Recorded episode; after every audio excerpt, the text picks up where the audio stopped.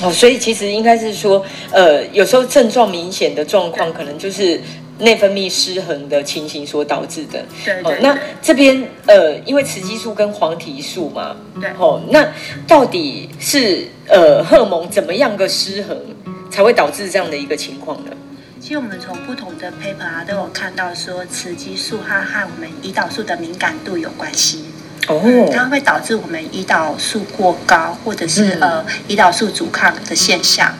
那其实这样会使我们的体重会增加，那你的身体嗯就会去制造更多的雌激素。是大家听起来有没有觉得是一种恶性循环？有啊，有会有一种感觉，对啊因为内分泌失衡了，然后体重也跟着失控了。对对对，然后又制造更多的雌激素，因为脂肪很多嘛， 脂肪二十四小时待着啊，我们跟它是生命共同体，真的真的粘 一着直在了，我们身上。真的那像雌激素它过高，其实主要不可以归类出有三个原因。嗯，嗯第一个原因是因为饮食不均衡，是嗯，像是比较喜欢吃肉啊，然后不爱吃菜的状况下，它会造成我们维生素跟矿物质不足，嗯嗯，就会导致我们雌激素的代谢异常，是嗯，那就会累积过多在体内，它就会去嗯加重我们经前症候群的症状。嗯然后第二个原因是过重，就像刚才可乐营养师有提到说，雌激素它不是只有卵巢会分泌嘛，有对四成是会来自于我们的脂肪细胞。脂肪细胞嗯嗯，那个会分泌我们的雌激素，所以当当我们的体重如果超过标准的时候，其实就会分泌比较多的量。嗯，了解然后最后一个原因是因为长期便秘。其实，在啊我真的们哦台湾，嗯，其实为什么会今天会想要讨论这个议题，也是因为，呃，便秘其实是一个原因之一。尤是其是在我们台湾啊，便秘人口也相当的多。嗯那因为长期便秘的人啊，它会让我们的雌激素不容易排出去，是嗯，那我们就身体就会累积越来越多，哇，嗯，就造成一其个实恶性循 环。真的耶！这样听起来，其实真的那种压力就马上大起来了，有没有？压力大，然后 压力大那个便 秘，没错，压力大又产生便秘，然后便秘又会影响，又会让呃又会产生很多的呃问题，雌激素又会增加，呃，然后甚至呢身体的器官又会大脑下视丘又会受到情绪压力的影响，然后这个时候又会让你的身体觉得已经无法负担，然后生理期又不来。 只是觉得人生好难。是是是，所以 两位营养师待会一定要给大家解套好吗？现在检讨，哦所以便秘便秘就是也是会影响就是雌激素的一个部分。对对，没嗯想到 OK，代谢。哦，就是刚刚提到的嘛，饮食不均衡，对哦，过重，然后再来就是长期便秘，哦，对就是长期啦，就是说短暂时间那个因为压力大而引起的便 秘，哦，这其实应该还好，可是长期就会有很大的问题。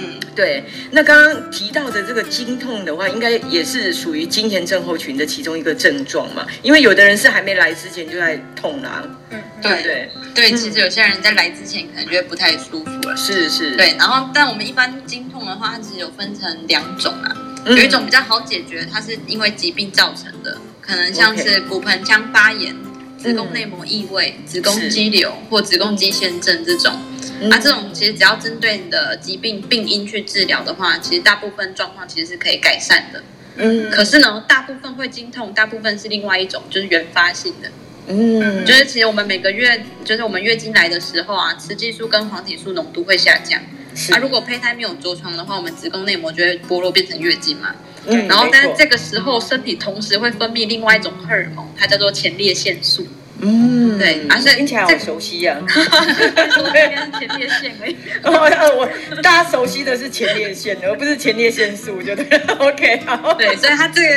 今天就来讲一下它这个荷尔蒙它的工作呢，它就是要刺去刺激那个我们子宫收缩，所以才会让我们经血排出去。但它这样做的同时，可能就会引发疼痛。嗯对，然后而且当我们子宫收缩的压力大于我们血压的时候，可能会让我们血液没有办法流进去子宫，然后就会造成子宫短暂缺血啊，然后那其实也会引发疼痛。嗯，哦，所以子宫缺血的时候也会引发疼痛。嗯，哦，那这些其实呃很多原因是来自于前列腺素，对 对，前列腺。OK 哦，好的哦。可是有的人他真的不只是痛啊，他还痛到那种地上打滚，呃是没有真的地上打滚啊，就是说你觉得他快要了，就是那种头痛啊、冒冷汗啊这么严重的症状，这也是正常的吗？对啊，因为疼痛的程度因人而异啦。因为刚刚有说到嘛，主要是因为前列腺素，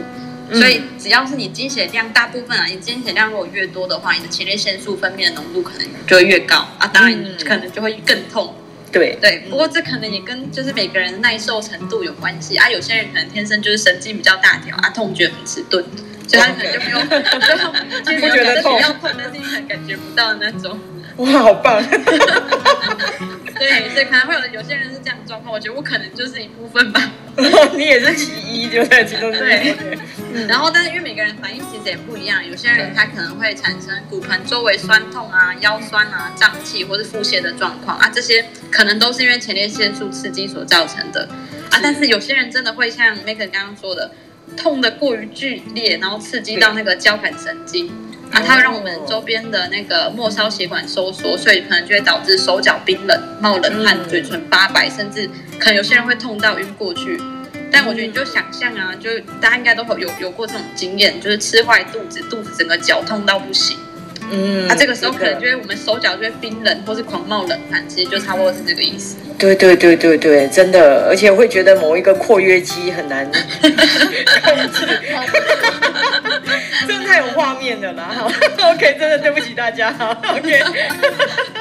OK，那刚刚刚刚两位营养师，因为真的已经把大家讲到一个非常恐惧的状态， 那我我就很想要了解一下，这这种情形有舒缓的方法吗？就是经痛这样子，要怎么舒缓的？我们一般直觉的反应就是赶快先吞一颗止痛药缓解，嗯，没错，那就会发现到说，哎，药效的时间好像越来越短，嗯嗯，才刚缓解一下下，啊，怎么马上又痛了？是，所以以至于说它的止痛药的那个剂量啊，就越吃越高，嗯，或者没一错，般的止痛药它吃了没有效，然后它必须要用到那种加强定，它才能够去是止痛。是，嗯，那其实嗯大家可以从饮食调整看看，然后待会的话，我也会分享我们个案它改善经痛的例子。嗯是，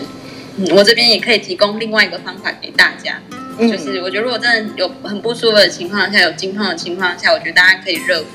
嗯因为真的是有研究报告啊，他们证实热敷下腹部它是可以有效缓解经痛。嗯虽然可能热敷的方式可能会比口服药物还要麻烦一点，可是真的比较没有副作用啊，嗯而且真的它可能真的也会提高就其他方式的疗效，就可以达到更好舒缓经痛的效果。嗯，所以现在暖暖包就可以多用了啦，对，现在 很好用。真的真的，而且我发现，我发现暖暖包是这样哦，就是说暖暖包你在热的地方哦，就是比如说像刚刚可乐营养师建议的嘛，比如说那个经痛，然后好可能先贴一下，那因为身体当然还是会有体温，比较温暖一点，那个暖暖包的效果会变得更好。 那你贴一阵子之后呢，再拿出来手再继续敷，有没 有？然后脚继续敷，然后那个肚子这里再换一个新的，对，对不对？我这边也提供大家做， 给一个建议，这样 硬要给好 OK。然后我我倒是很好奇，因为说实在的，现在坊间有非常多的产品，对，比如像事物啊，或者是什么狗蛇丸，有没 有？就是那像这个有补充的必要性吗？就是说在生理期或者是经痛的时候，对有补充的必要吗？因为其实像事物这类型的中药啊，它使用的历史真的是相当的悠久，嗯大概从真阿的。嬷的那个年代，还是阿嬷的阿嬷 就开对对对始在对用对对，啊，周周，嗯， 对，就有了，那临床上其实四物汤其实对于部分的经痛它有缓解的作用。嗯，那但是其实事物它不是万灵丹，因为每个人我们引起经经前症候群的原因也不相同，对，所以嗯没喝错，喝的效果也会因人而异。嗯所以其实建议大家使用中药调养的时候啊，其实可我们可以请教医生，嗯因为我觉得由医生来评估我们的体质要怎么调整，我觉得这样其实是一个比较安全有效的做法。嗯，真的，所以就是吃药的话，一定要问医生，对对有没有？那吃食物一定要问营养师嘛，哦对营养不师对？没 错，哦，所以我就要问啊，两位营养师刚刚已经给我们大家就是那种很多很恐怖的景象 啊，我要来介绍了恶性循环是啊，对啊，你看那恶性循环胖了，然后又那影响到荷尔蒙，然后荷尔蒙又会再让它更胖，然后又不断的交互作用，就是一直下去恶性循环。那我们总是要脱离这个循环嘛，对那有没有什么样的饮食方式是可以去做舒缓 的呢？当然对有，我觉得上对次是刚刚有提到的那个经痛，我觉对得如果是是经有这种情况的朋友，我觉得他有三种营养素就一定要确定有没有充足。嗯 OK 嗯第一个嗯就是钙质，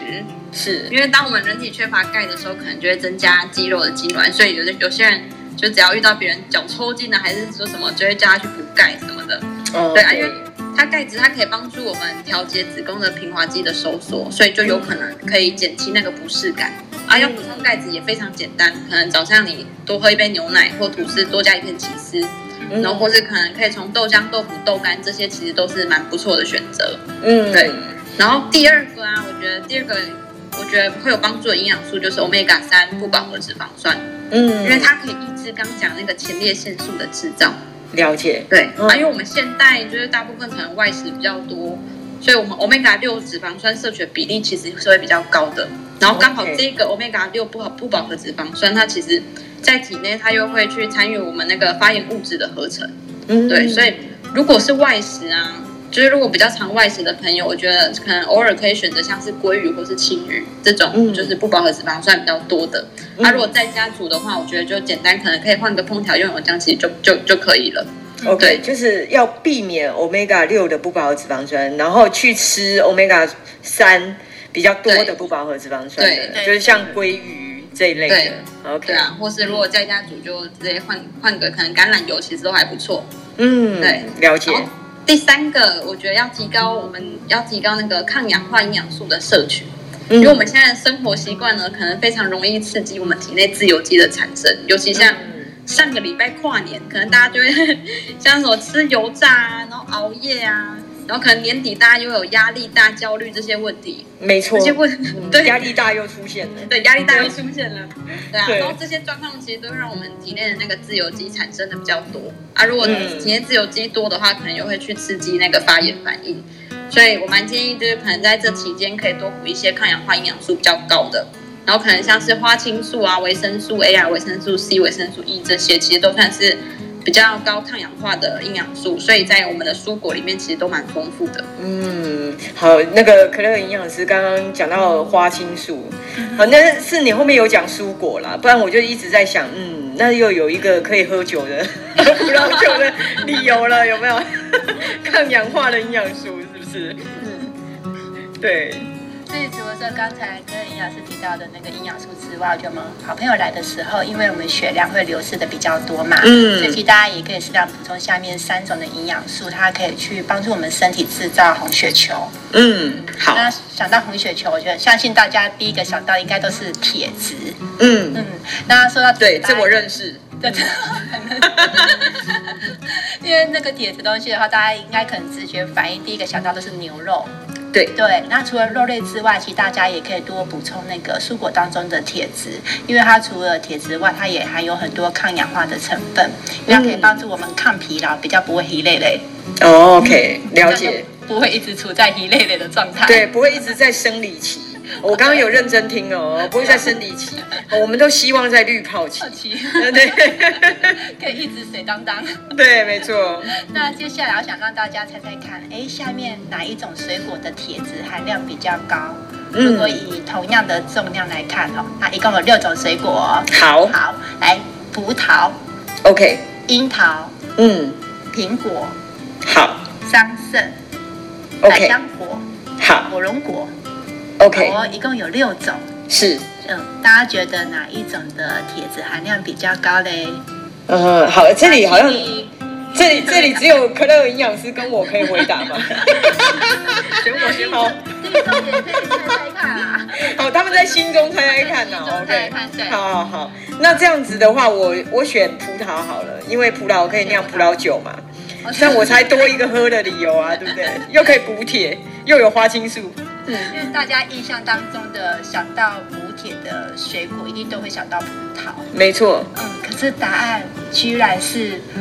红色的火龙果哟。真的哦这是为什么呢？因为其实那个葡萄的含铁量其实它真的不高，因为一百克你的葡萄啊，它只有含有零点一毫克的铁，嗯那，想起来比例真的蛮低的，哎、对，听起来真的零点一毫克就不多了 真，的不多。所以只好喝多一点 的。所以大家那个可以从一些火龙果部分去做摄取。好啦，对，应该要这样啦，不能学我。 对，好，要从火龙果，嗯第二个是维生素 C， OK 然后它其实号称是高铁食物的神队友，嗯，所以大家在饭后的时候也可以选择一些维生素 C 高的水果啊来帮助我们铁质的吸收。嗯了解像是奇异果啊、芭乐、柳丁之类的。嗯哼哼，所以像刚才提到的火龙果啊，我们就可以跟奇异果一起吃，哇，哎这样子嗯那效很果也好不，错。对，对，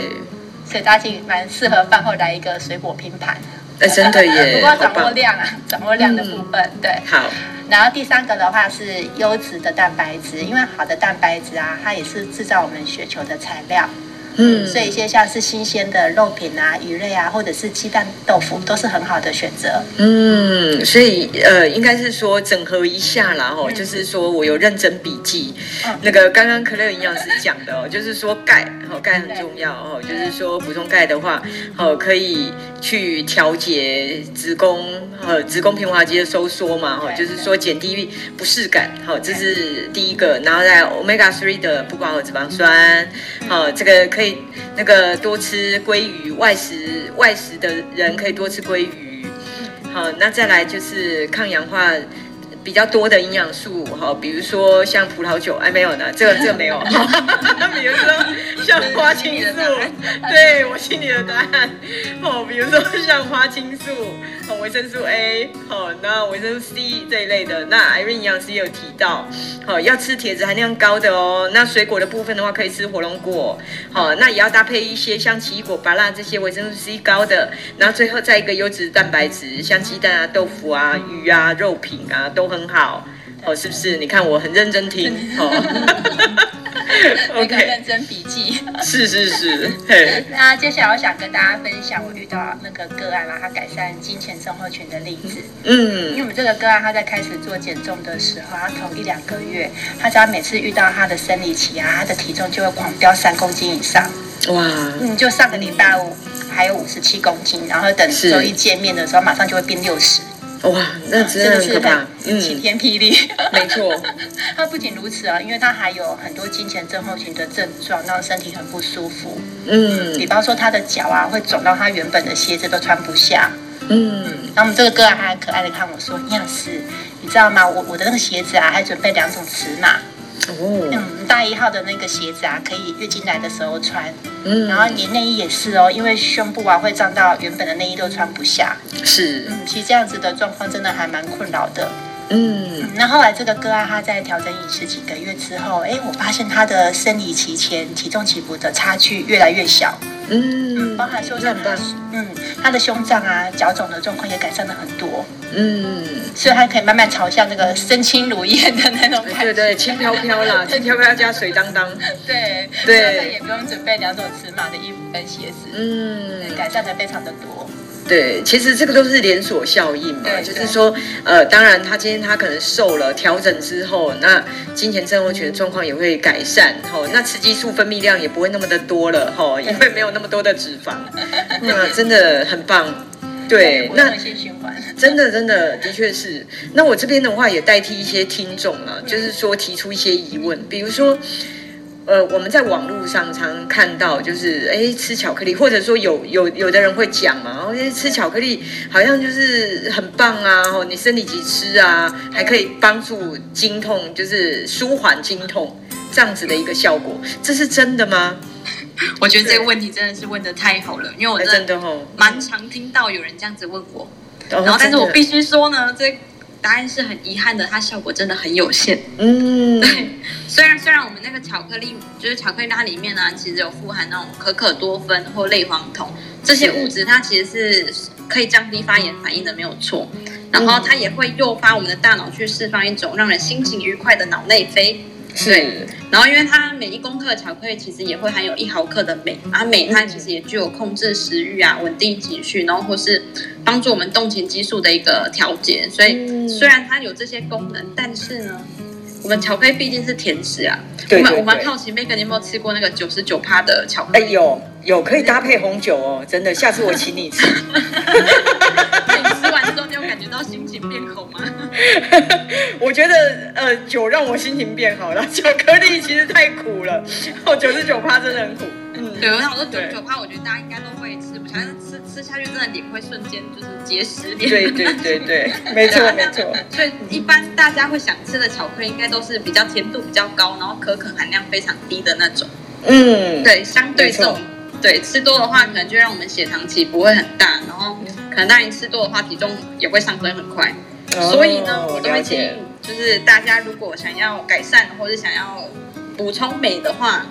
其实不妨从我们天然的蔬果，像是香蕉啊、坚果啊、五谷杂粮这些，其实就补充得到了，就不一定要吃到巧克力。了解对。嗯我 echo 一下可乐营养师，因为小时候我真的试过这个方法，啊，真的哦，真的，是因为大人告诉我说可以治经痛，而且哦生理期吃巧克力啊不会胖，所以啊，真我脑脑的海就出现治经痛，然后不会 胖。真的，大人大人没有听过这个啦，没有听过我们这一集，大人来不及听，是所以就给了自己一个哎吃巧克力的正当理由。没错，嗯，嗯，那因为以前的年代没有 Goldify 嘛，对，所以那个对金沙那个闪亮亮的包装，大家一定都还有有啊印象有啊，哦金沙吸引力，凡人无法挡嘛。 你好厉害哦， 天啊，马上透露哪一个年代的？太厉害了，没有听到词。他卖 gay 啊、没有，你有可能真的。OK， 就是看到巧克力那个包装就发光的那种感觉，没然后错，心里就会呐喊说哦耶，我可以吃巧克力了。没错。可是其实吃完之后肚子还是很痛，嗯那因为以前是不懂，然后后来才了解到说，其实我吃的巧克力啊，它是属于高糖量的，因为嗯糖分高的食物啊，它只会助长我们经痛的程度。是嗯，像刚才可乐营养师有提到说，我们的黑巧克力中的可可多酚啊，跟类黄酮，它其实真的的确有抗发炎的效果。嗯，嗯那只是因为黑巧克力热量真的也也不低，对嗯，所以真的如果我们要达到说，哎、我要用巧克力，然后来达到一个止痛的效果，真的我可能要吃进很多的巧克力。没错，这是事实， 真的，所以为了不要去牺牲掉我们的身材啊，所以我觉得我们不如去吃一些营养价值比较高的食物，我觉得帮助性还是会比较大。嗯，了解了解，OK，所以不能呃吃金沙啦，要吃就要吃九十九趴的， 就对了，哦，也有点恐怖，但是真的不好吃，哦，很苦。好，那我我我也好奇一下啦，吼、就是一一般人哦都会说都。都会说或者会觉得，如果说经血量它可能比较黑啊，或者是有血块啊，这代表气血不顺吗？其实不算是，因为我们血液中还有很丰富的铁质嘛，嗯所以我们如它如果在体内啊，它长时间跟空气接触的话，它其实是会慢慢变氧化的，嗯然后所以它色泽可能就会变得很暗沉，然后甚至可能呈现像黑色。然后我们可能看到这种东哦西， ，OK 就会觉得，哎、它是不是什么不好的物质？嗯但它其实说穿来就只是氧化的铁质，就这样子而已。哦了解对，嗯然后至啊，至于你刚刚有提到另外一个血块，啊，其实我觉得它也不用太担心，因为这是我们血小板它发挥正常的凝结功能而已。就有点像是如果你流鼻血啊，你过一段时间你去摸那个鼻腔的内缘，可能就会发现发现会有一些那个微，就是一些血块。对，嗯然后像我们子宫空间这么大，所以它血块自然就会比较多，也会比较大块。了解，对，所以、嗯所以你可能看到一些那个什么经血比较黑啊，或是有血块，我觉得它顶多只能代表说可能你的月经量变得比较少，或是最近子宫收缩的比较慢，所以它对其身体其实是不太会造成影响的，啊，也跟月经不顺是没有关系的。哦，了解。所以月经顺或不顺，其实还是要看它周期的状态啦。然后其他有一些症状叫经前症候群，然后这个所谓的这血呃血块哦，或者说是呃这些部分的话，它其实比较是属于氧化的铁质。哦，跟流鼻血是一样，哎、好像讲的好像有点轻松，跟流鼻血一样。 好，OK，是这样子的。好，那这样，呃，大家应该，然后听众朋友可能也也可以比较清楚了解。好，那我这边还有有最后一个疑问，真的比较，我我相信应该更多听众会有共鸣，就是减肥真的会让生理期不来吗？因为我觉得这个问题啊，要看说我们用什么样的减重方式。嗯因为如果我们是用营养均衡的方式啊，其实它是对你的健康是更加分的，因为我们嗯是从不均衡的营养状态变成更均衡嘛，所是以其实你的荷尔蒙会分泌的更正常。嗯，那反倒是一些限制性比较大的饮食，比如说那个米饭不能吃啊，或者是水果只能吃三种，这种嗯这些大家应该都还蛮常听到的，对，没错，常见的常见的对。常见的减重方式啊， 那其实这些方法呢，它容易会让我们的内分泌失调，然后嗯身体其实就不准时，然后就爱来不来，那有时是候嗯就罢工这样子。啊对对对，所以其实你只要用对减重方式啊，然后在营养均衡的基础下，它是不会让你的生理期不来的。嗯，所以其实营养均衡这一点要问营养师啦，哎，对对对对，真的，对，其实我也很认同那个营养师说的，就是我觉得如果真的是靠营养减重啊，其实它不会导致生理期不来，而且我觉得它反而是可以有助于我们荷尔蒙的稳定。嗯然后因为我想说，大家如果会想要去减重，我觉得有一部分应该是因为想要变得更漂亮吧。对，没可是你错，想哦，如果你减到生理，就是减肥减到生理期不来，那长期下来的影响，可能就像是皮肤干燥、肤色暗沉、头发粗糙、掉发、发嗯量稀疏。我哎觉得到那个时候，你应该，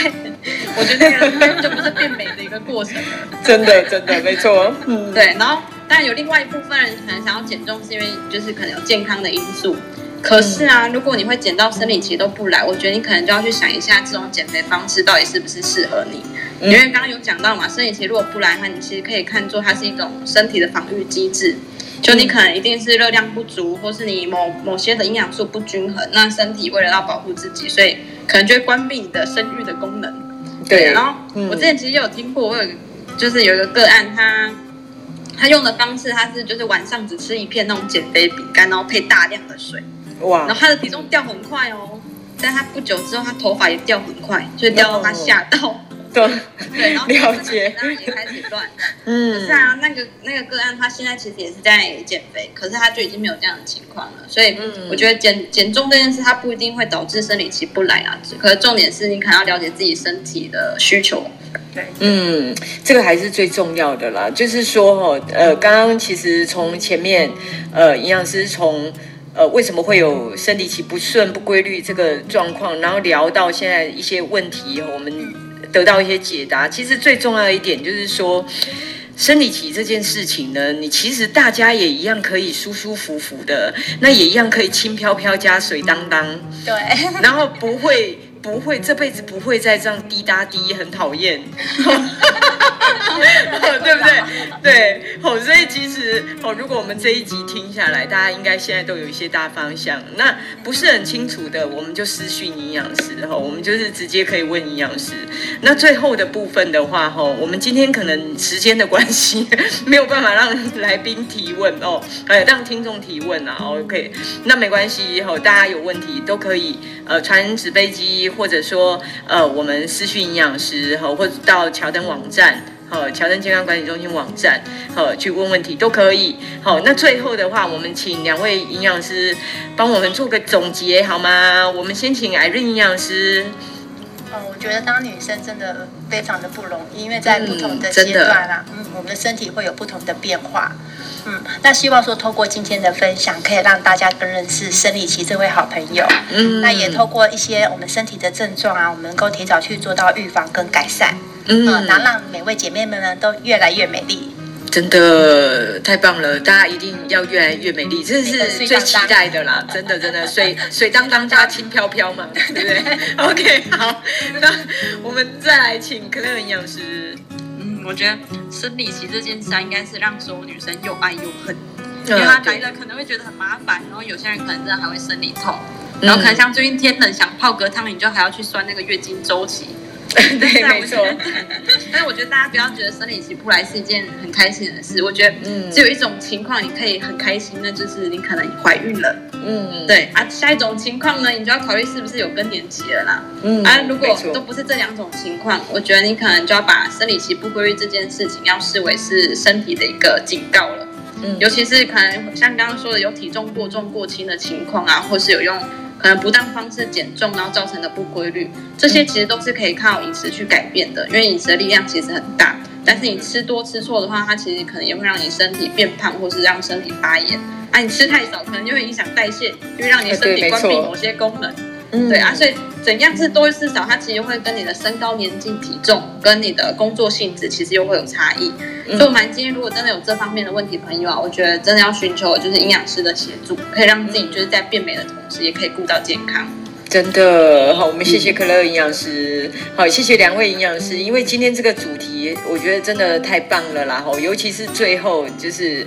呃，大家应该是在很多的方向上面或观念上面就重新做一些整理。那如果不是很清楚怎么样变水当当轻飘飘的话，吼， 就是欢迎大家，好，都可以私讯营养师，吼，或者是呃直接在呃强生健康管理中心的网站。哦，然后再留言留讯息给我们这样子。